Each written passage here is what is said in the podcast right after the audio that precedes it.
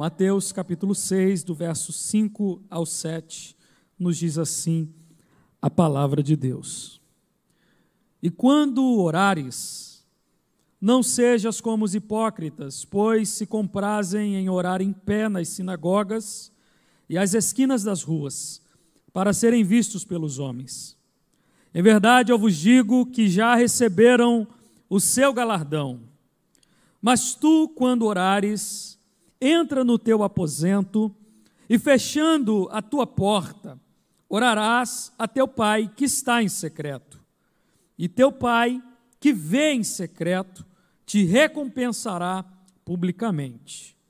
E orando, não useis de vãs repetições como os gentios, que pensam que por muito falarem serão ouvidos.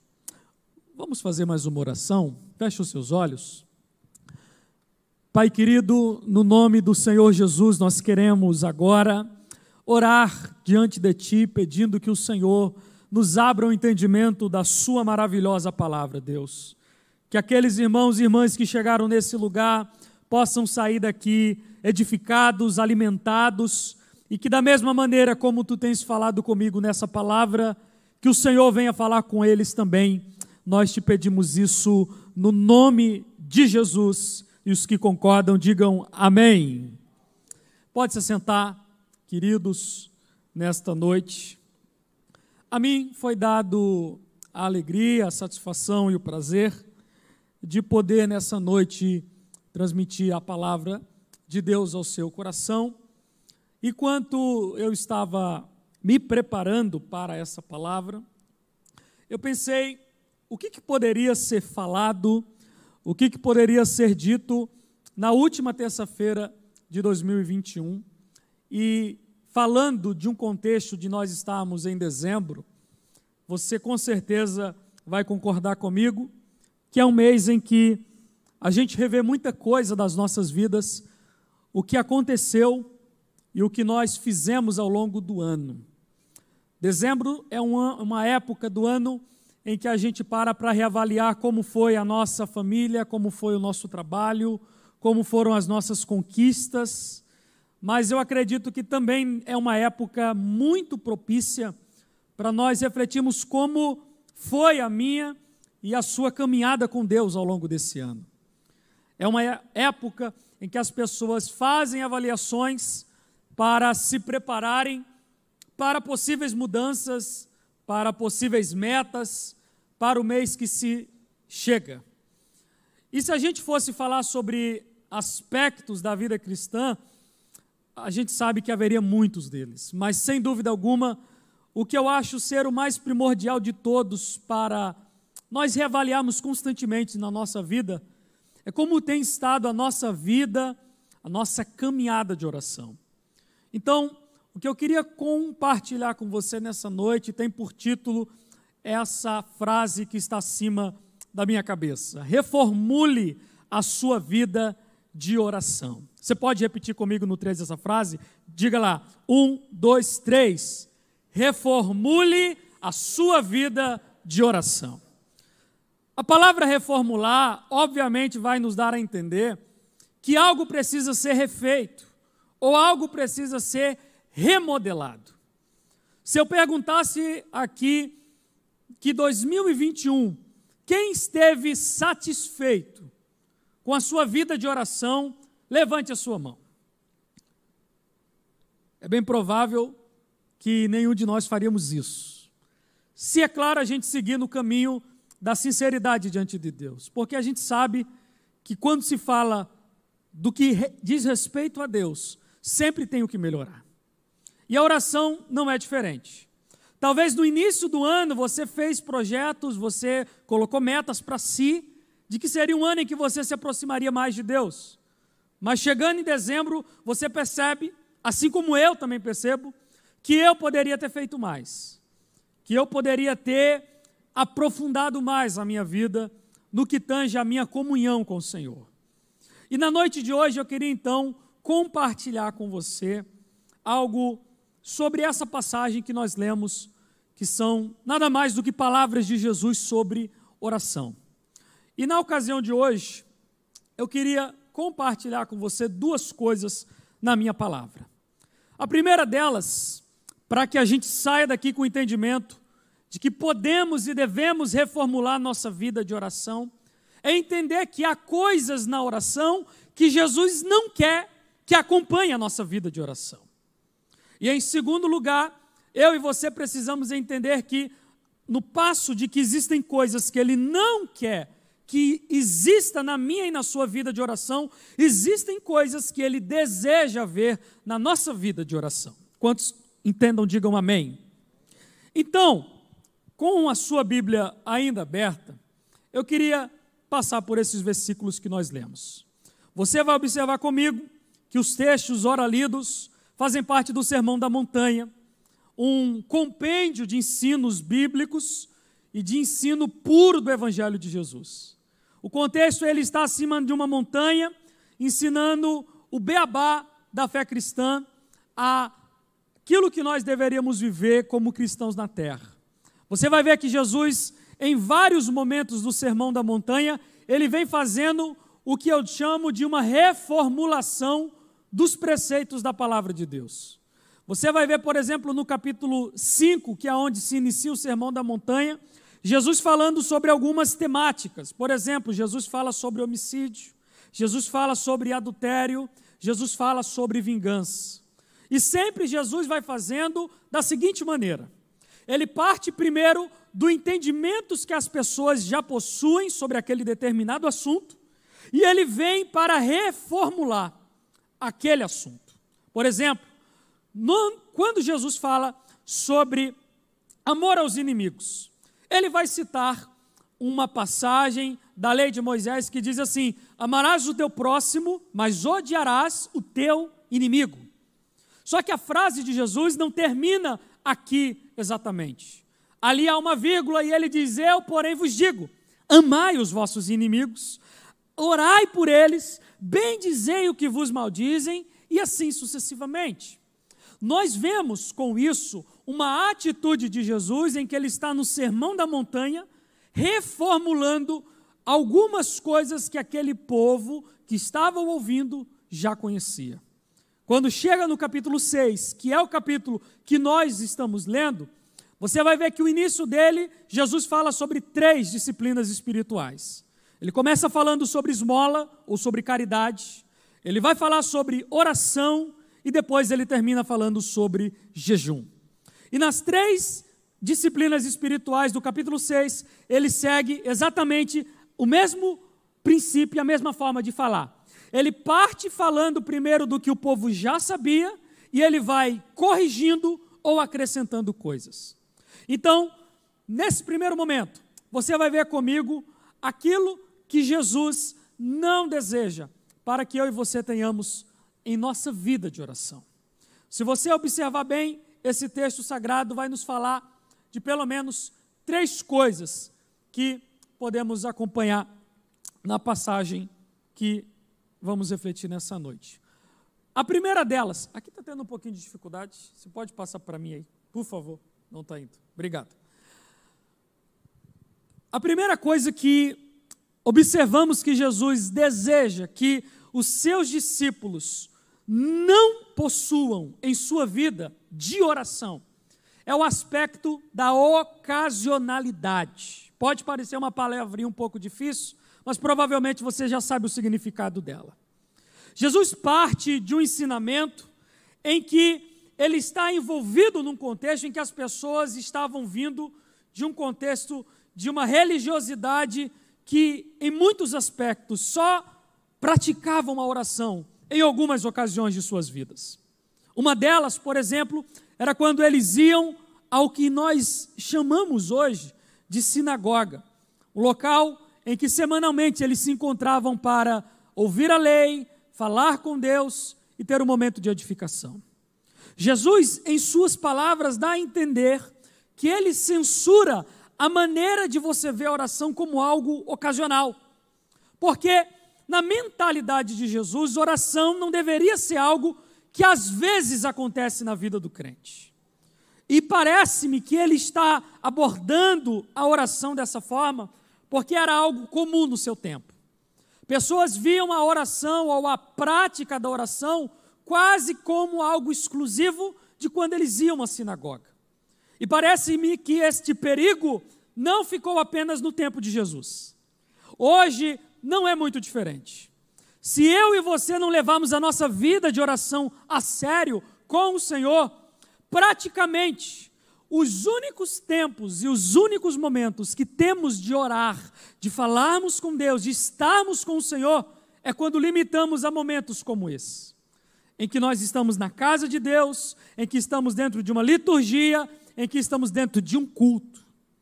Só que aqui mora um perigo, querido, porque a vida cristã não acontece apenas em algumas ocasiões.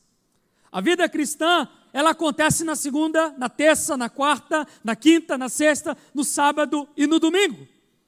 Então, fazer com que a oração seja algo apenas ocasional na vida do crente é um sério perigo. Engana-se quem acha que oração é coisa que deve ser restringida ao templo e que aqui eu vou abastecer-me em oração para o resto da minha semana. A Bíblia vai seguindo um caminho contrário. E eu e você precisamos, se queremos viver um ano de 2022 diferente com Jesus, entender que eu não posso ver a minha vida de oração restringida a ocasiões, quer seja aos cultos, mas também a ocasiões difíceis da minha vida. Você já parou para perceber como que nós somos tendenciosos a orarmos mais quando as coisas não estão bem? A quando a adversidade chega, a enfermidade bate a porta, o desemprego surge, a nossa vida de oração se intensifica, sim ou não?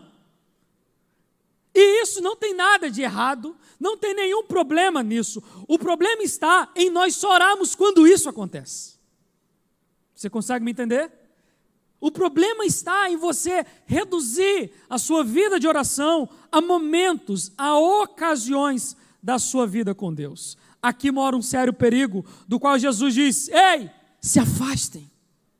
Se afastem desse tipo de prática, porque foi algo que acompanhou os judeus da época de Jesus e ele disse: Os meus discípulos, eles não podem viver dessa forma.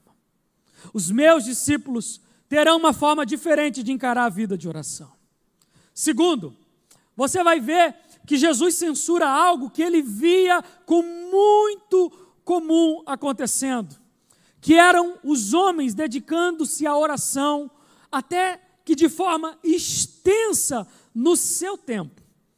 Mas ele percebia que havia muita pouca falta de sinceridade e de verdade naquilo que era dito. Se você está com a sua Bíblia aberta, você vai ver quando Jesus diz no verso 7: E orando não useis de vãs repetições, como os gentios que pensam que por muito falarem serão ouvidos.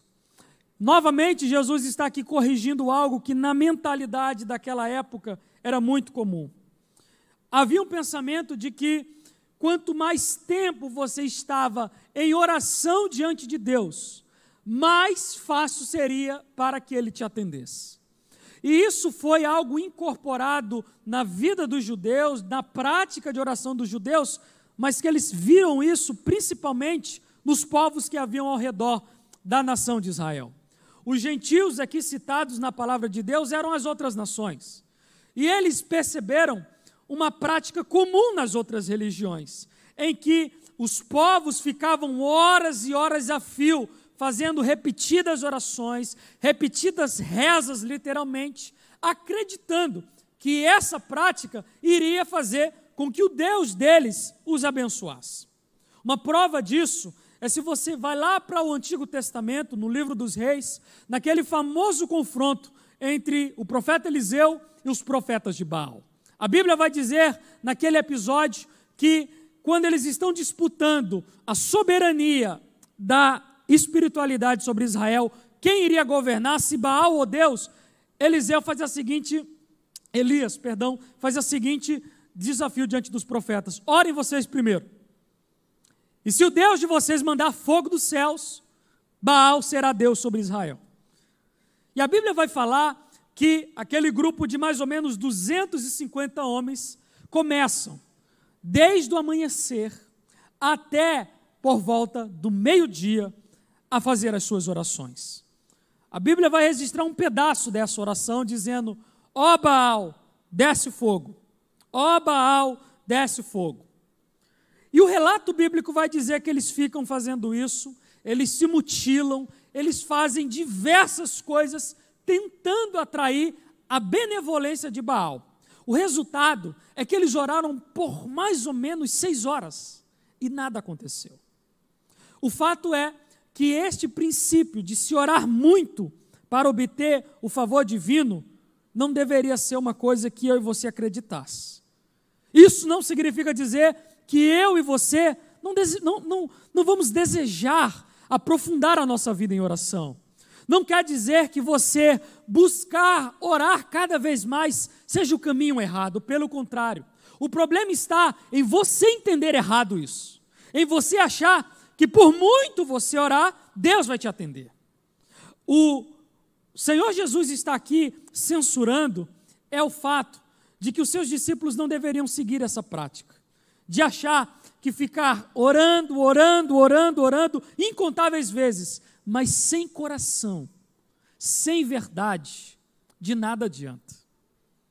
Talvez eu não seja o único que já fiz propósitos diante de Deus, principalmente quando eu era novo convertido, de estar orando tantas horas por dia para aproximar-me mais de Deus.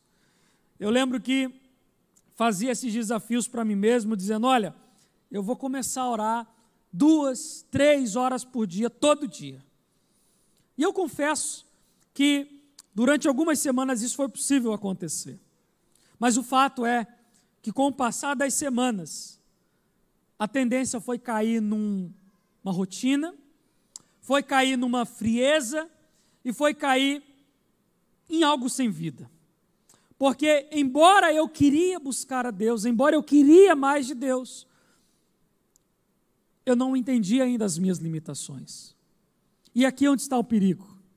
Jesus, nessa segunda parte do que ele quer que a gente evite nas nossas vidas, é entender que se você quer reformular sua vida de oração, você não precisa focar tanto no que o quanto de tempo você está investindo nisso.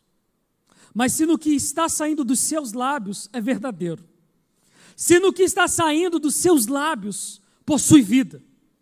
Porque do contrário, será quase que um sacrifício de tolo que nós estaremos fazendo diante de Deus. Então, se em primeiro lugar Jesus deseja que a gente se afaste da prática da oração como algo ocasional, Jesus também, em segundo lugar, por meio desse texto, está querendo mostrar: se afaste de você achar que orar por muito tempo fará a diferença.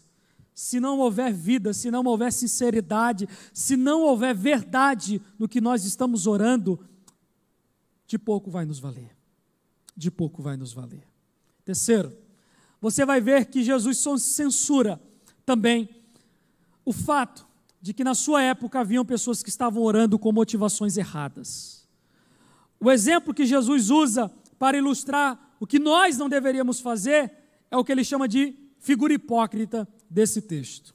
Ele vai dizer que homens tinham uma prática de constantemente orarem, mas a finalidade, o objetivo da oração não era comunhão com Deus, não era intimidade com Deus, não era se aproximar de Deus a finalidade única e exclusiva de que eles se empenhavam para orar era por ser visto pelos homens.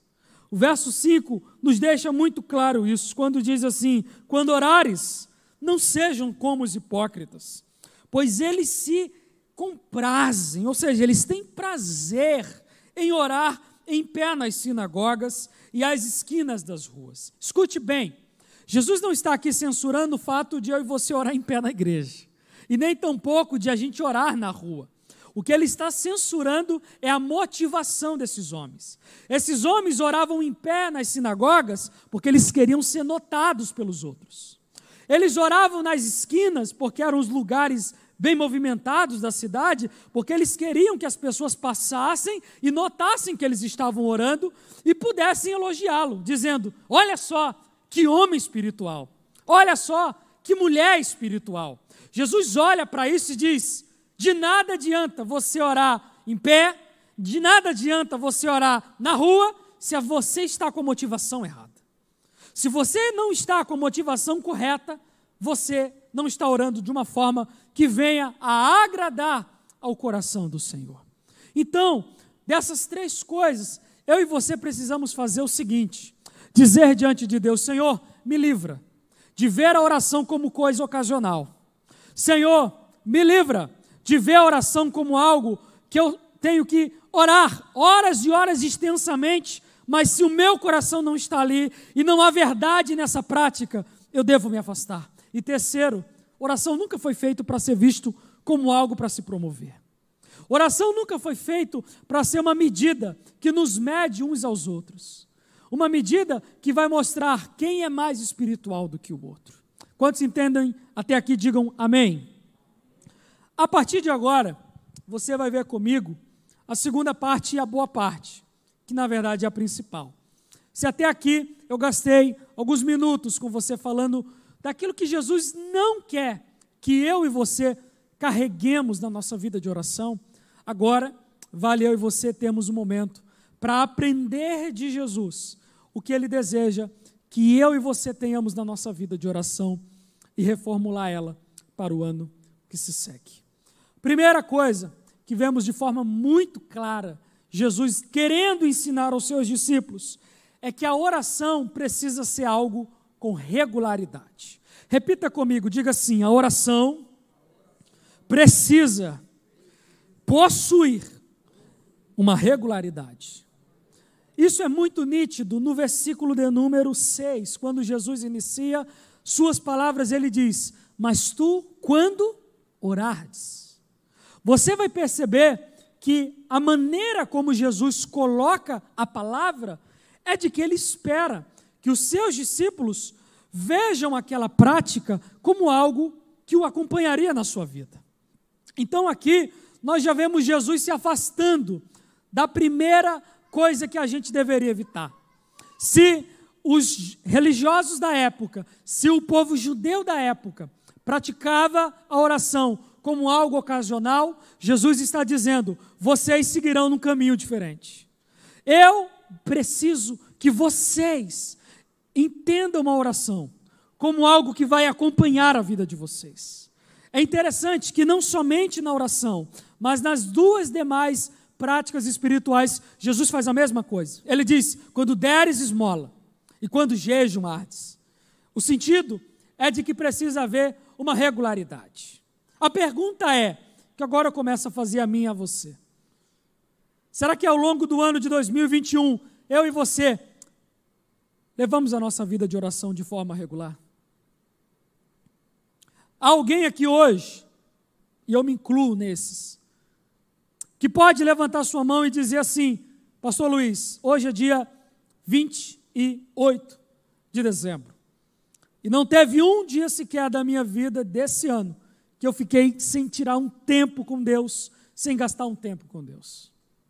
Embora essa deva ter sido a motivação do nosso coração no início do ano, nós vamos concordar uns com os outros aqui, que a gente, em alguns momentos, falhamos. A minha preocupação é de que, quase chegando a 365 dias desse ano, a pergunta é: passamos mais tempo esse ano orando de forma regular ou não orando de forma regular? Se pudesse ser pesado numa balança, os dias que eu e você gastamos orando e os dias que eu e você não passamos orando, qual lado da balança ia pesar mais na sua vida? Você saberia dizer?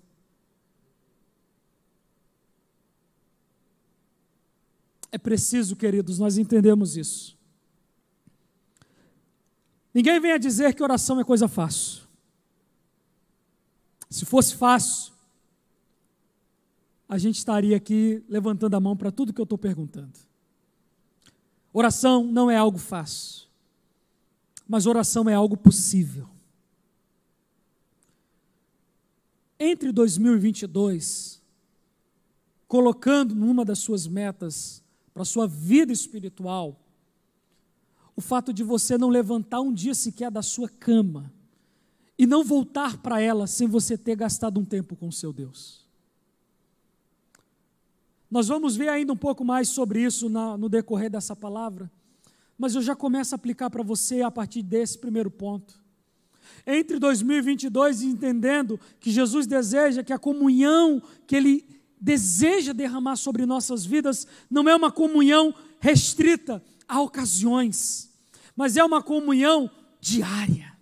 É uma comunhão que Ele quer derramar, que Ele quer envolver a minha vida e a sua vida todos os dias desse ano. Só que para isso acontecer, a parte de Deus Ele já tem feito. Ele já tem dado o Espírito Santo a nós, Ele já tem dado a palavra de Deus a nós. Agora o que nos falta é levarmos isso mais a sério. É nós assumirmos uma postura diante dos céus e dizer: Senhor, 2022 eu irei orar mais. Eu irei levar mais a sério a minha vida de oração. Eu irei encarar isso não como algo que, quando der, eu vou fazer. Não, eu vou colocar como algo primordial da minha vida. Eu irei colocar como algo que não passará um dia da minha vida sem que eu me debruce e me envolva e dedique a minha vida. Um pastor no Brasil muito importante no que tange abençoar a igreja, ele um dia disse uma frase que eu tenho guardado na minha vida. Ele disse: Eu tenho firmado um compromisso com Deus, que a primeira pessoa com quem eu falarei todos os dias da minha vida não será minha esposa e não será os meus filhos, será o meu Deus. Sabe o que é isso, querido?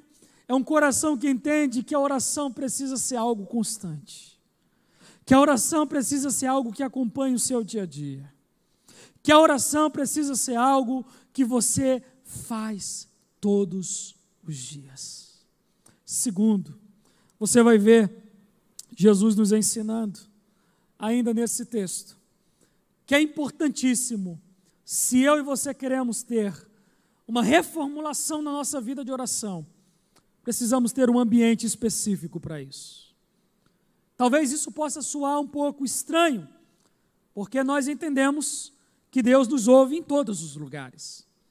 Mas o fato é de que Jesus também nos sugere que é imprescindível que nós tenhamos um ambiente, um local apropriado para investirmos na nossa vida de oração.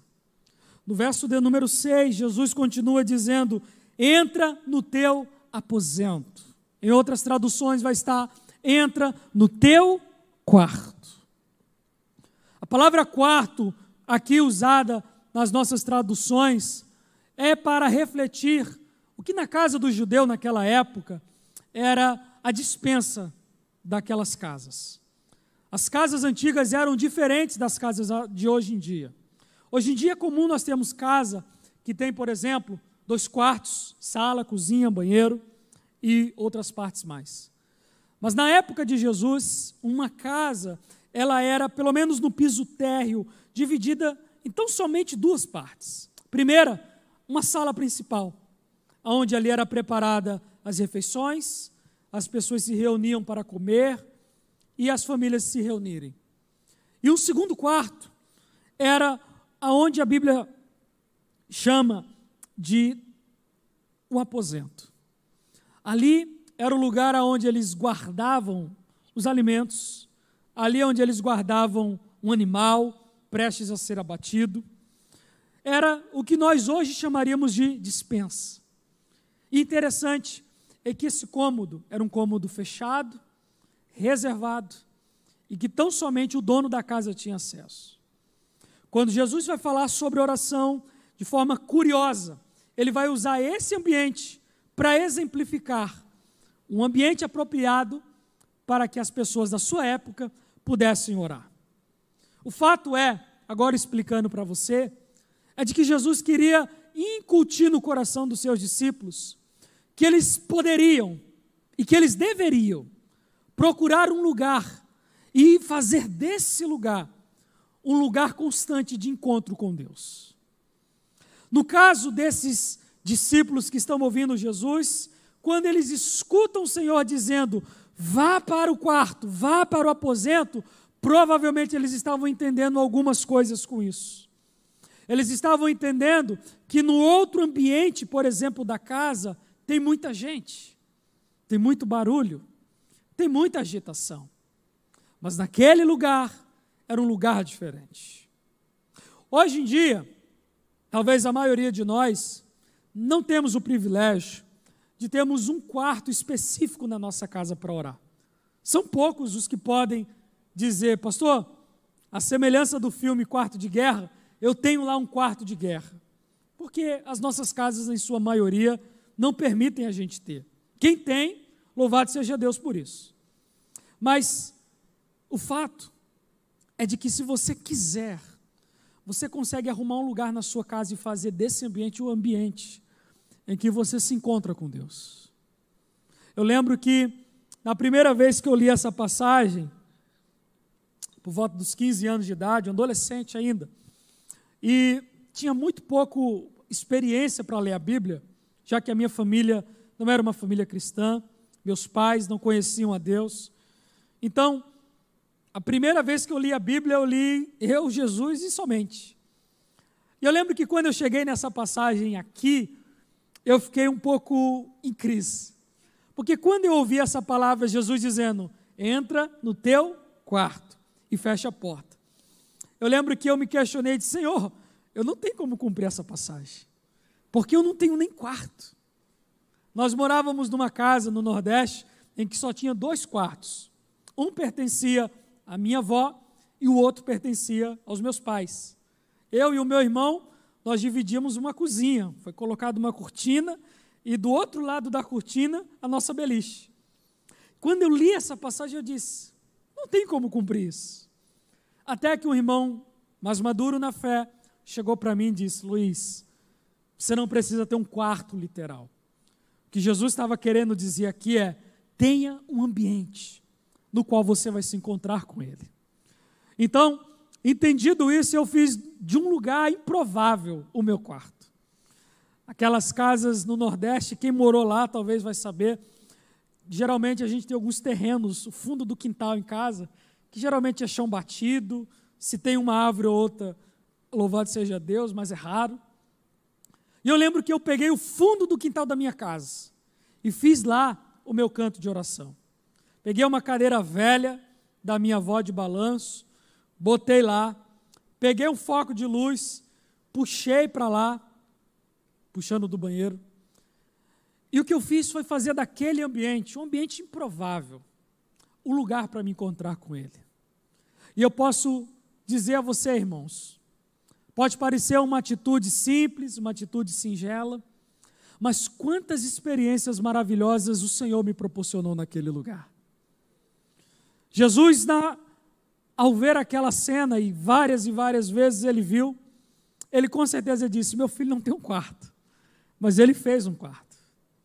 Eu hoje moro numa casa que eu não tenho um quarto de oração. Sabe onde é o meu quarto de oração lá? É no outro banheiro da casa, nós temos dois. Um eu deixo para casa, o outro eu deixo para isso. O fato é, você pode morar no lugar mais pequeno que for, você pode morar numa kitnet. Se você quiser, você consegue preparar um ambiente que você vai dizer: Senhor, eu consagro esse lugar para ser terra santa. Senhor, eu faço desse cantinho da minha cama o lugar onde eu vou tirar as sandálias dos meus pés e me aproximar de Ti. Jesus está dizendo: tem um ambiente. É imprescindível nós termos um ambiente. Você pode, eu repito e disse, orar em todos os lugares, mas é importantíssimo que você tenha um ambiente. Amém? Terceiro, você vai ver Jesus falando sobre o aspecto da solitude. A palavra solitude é diferente de solidão. Solidão é uma experiência negativa, é uma experiência ruim que o ser humano passa pela ausência de pessoas próximas de si. A solitude, embora seja uma palavra parecida, ela é benéfica. A solitude não é as pessoas que estão distantes de mim. A solitude é eu que escolho estar afastado das pessoas por um propósito. Jesus, quando está falando sobre o quarto, ele diz: entra no teu quarto e faz uma coisa. O que, que Jesus manda fazer, irmãos? Feche a tua porta.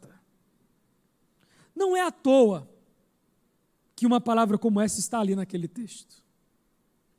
Não é à toa que Jesus, quando vai sintetizar o que é oração para ele em um versículo, que é o versículo 6, que ele vai fazer uso da palavra feche a porta.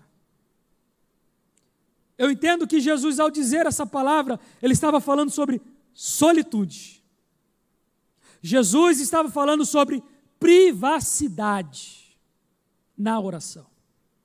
Como eu disse, se lembrarmos de como eram as casas daquela época, você vai lembrar que nesse outro cômodo principal era onde as pessoas estavam, era onde as conversas aconteciam, era onde as refeições eram feitas.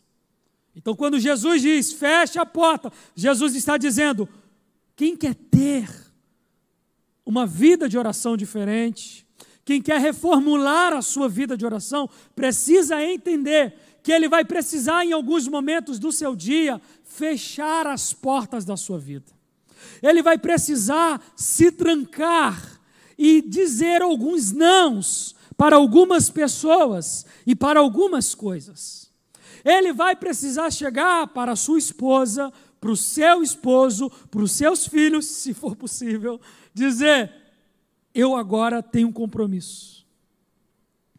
É pegar o celular e colocar em modo avião e dizer para WhatsApp, Instagram, Facebook, e seja lá o que for, eu agora vou entrar em oração. Solitude é você estar sós com Deus. No início, você vai perceber que é uma experiência difícil, porque a gente, humanamente falando, não estamos acostumados com isso. Mas com a prática você vai perceber que é uma das experiências mais espetaculares da vida. Você poder se trancar em um lugar você poder fechar essa porta e você dizer: Deus, eu me desconecto de tudo para me conectar contigo. Eu me fecho para o mundo para me abrir para ti. Eu fecho as conversas com as pessoas da terra para conversar com os céus.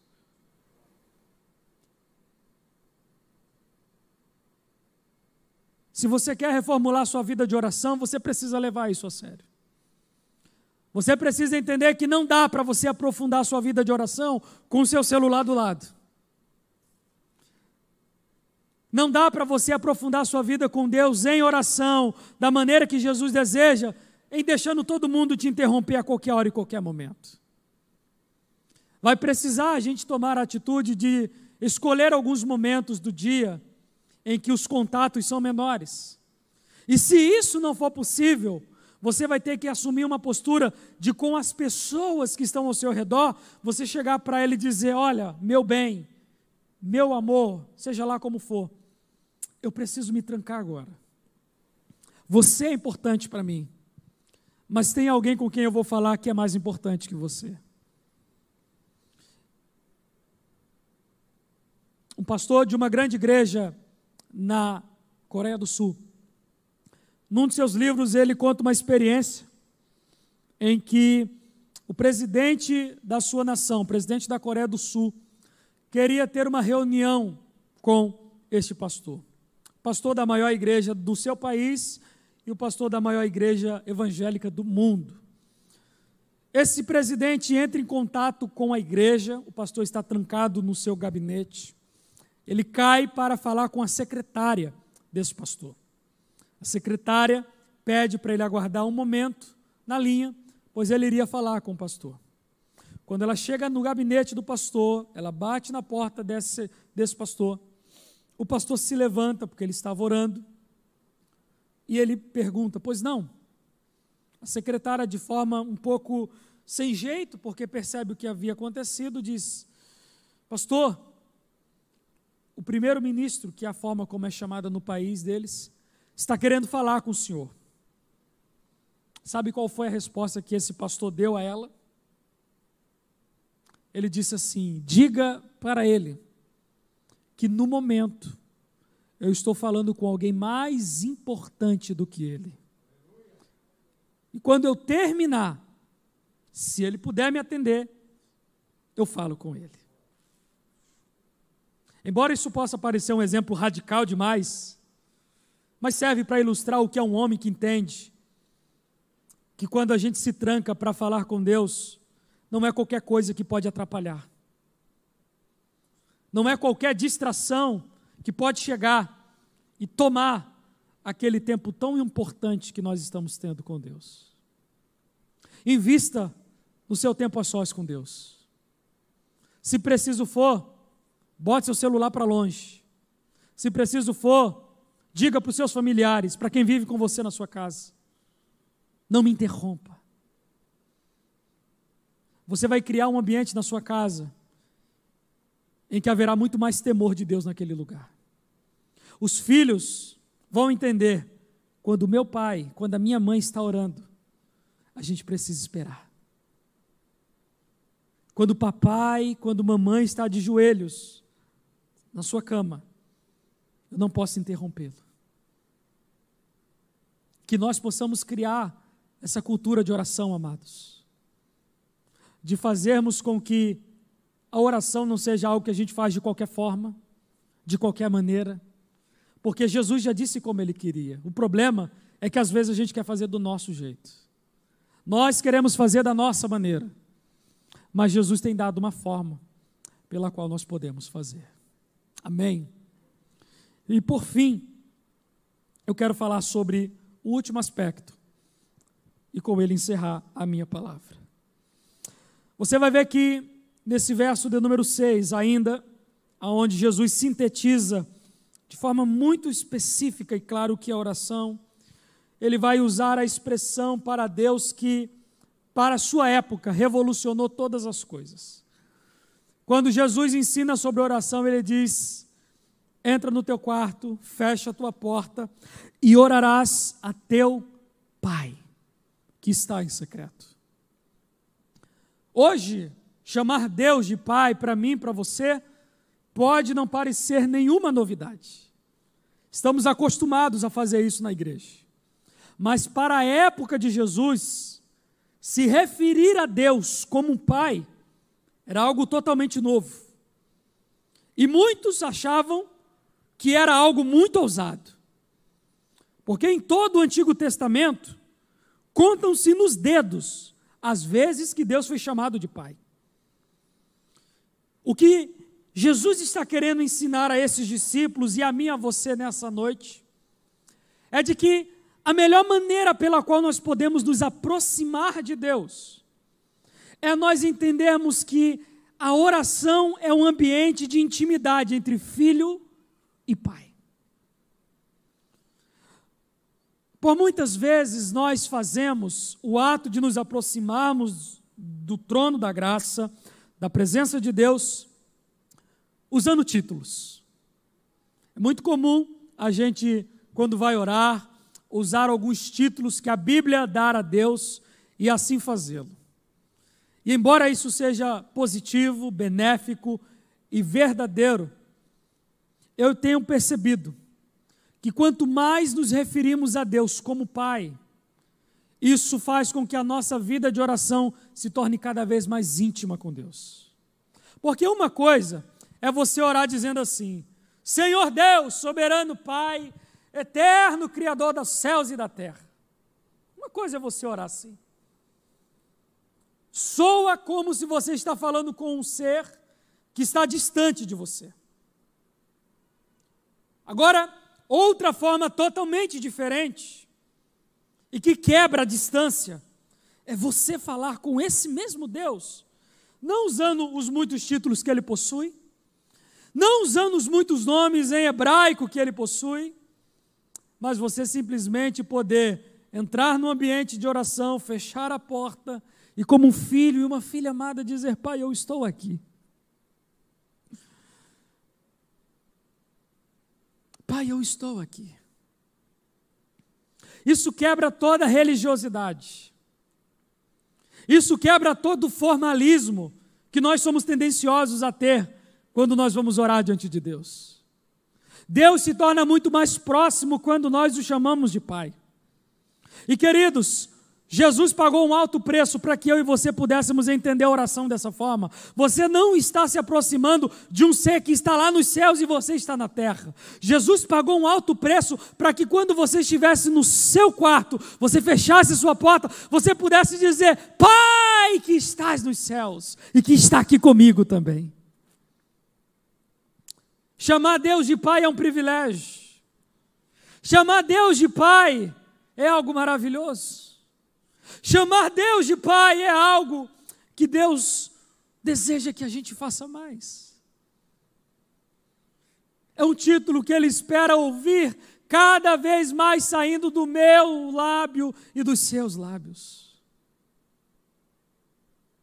A oração não é um encontro de duas partes que estão distantes. A oração é o encontro da família, em que filhos se colocam próximo do seu pai, que compartilham seus medos, suas angústias, suas tribulações, mas também suas alegrias, seus prazeres, seus planos e os seus projetos. Talvez tenham pessoas aqui hoje que não cresceram com a figura paterna de forma presente. Ou talvez até o teve, mas a figura paterna na sua vida não remete você a boas memórias.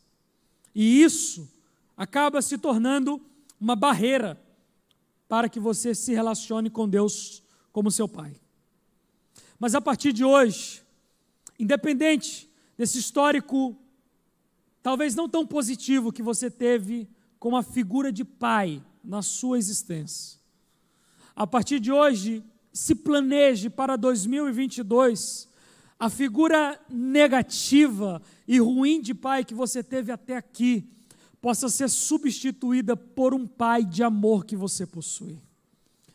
Quando a gente entende Deus como nosso pai, querido, isso quebra muitas barreiras. Se você não tem a prática de chamar Deus com tanta frequência de pai, eu te aconselho e te incentivo a fazer isso a partir de hoje. Comece a chamar mais Deus de Pai. Comece a dizer: Pai, eu estou aqui. Pai, a minha vida é tua. Pai, a minha casa é tua. Pai, eu sou teu.